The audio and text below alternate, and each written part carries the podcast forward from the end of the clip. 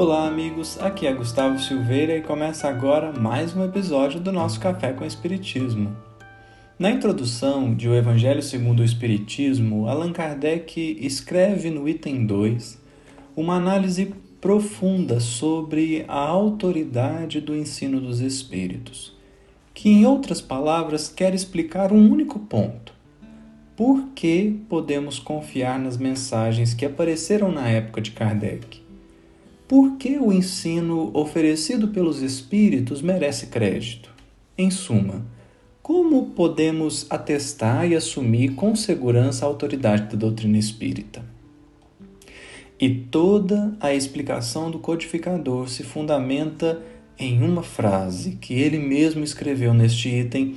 Ele disse assim: Uma só garantia séria existe para o ensino dos espíritos a concordância que haja entre as revelações que eles façam espontaneamente, servindo-se de grande número de médiums estranhos uns aos outros e em vários lugares. Nessa etapa da reflexão, Kardec já havia colocado em xeque uma série de argumentos mostrando que, apesar de parecerem sensatos, não seriam suficientes para dar autoridade à doutrina espírita.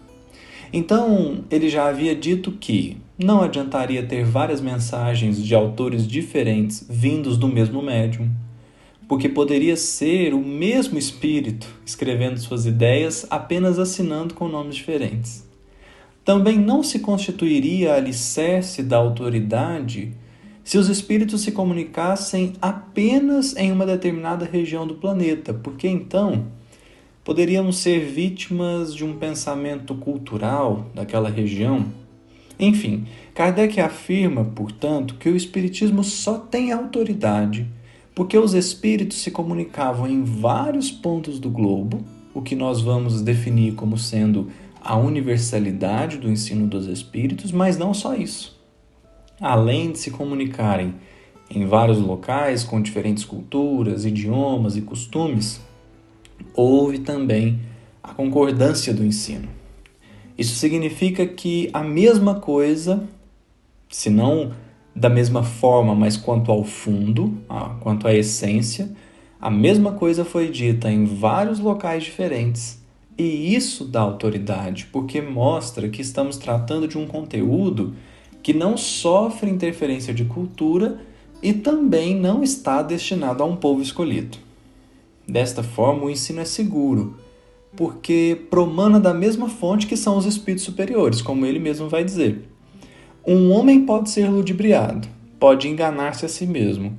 Já não será assim quando milhões de criaturas veem e ouvem a mesma coisa. Constitui isso uma garantia para cada um e para todos. Mas devo confessar que, mesmo com essas falas de Kardec, que aliás encerram um conteúdo muito profundo e verdadeiro, eu não estava completamente satisfeito. Afinal, e se tivéssemos vários espíritos mistificadores comunicando ao redor do planeta? Teríamos ainda a universalidade e também teríamos a concordância, não?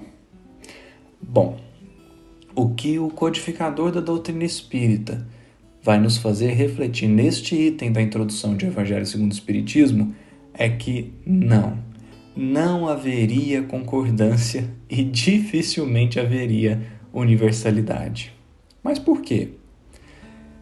Se fossem espíritos mistificadores, não haveria universalidade, porque seria preciso que vários médiums estivessem passando pelo mesmo processo obsessivo. Isto é, precisariam estar sendo influenciados pelo mesmo espírito.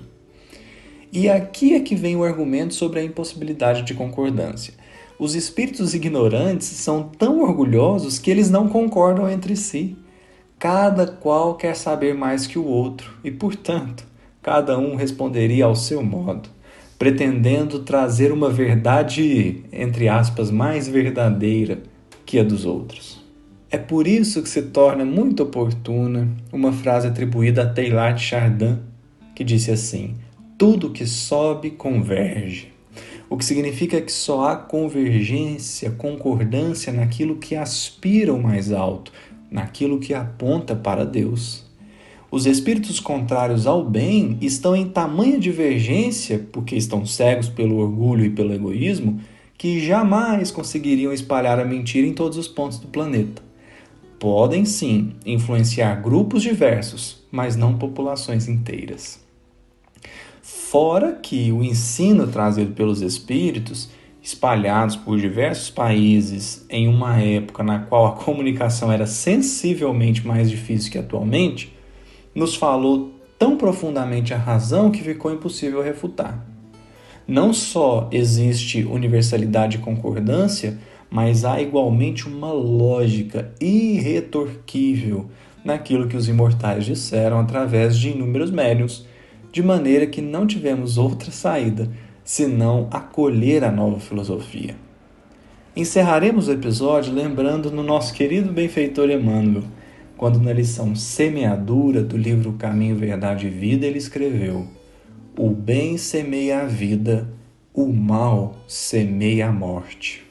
O primeiro é o movimento evolutivo na escala ascensional para a divindade. O segundo é a estagnação.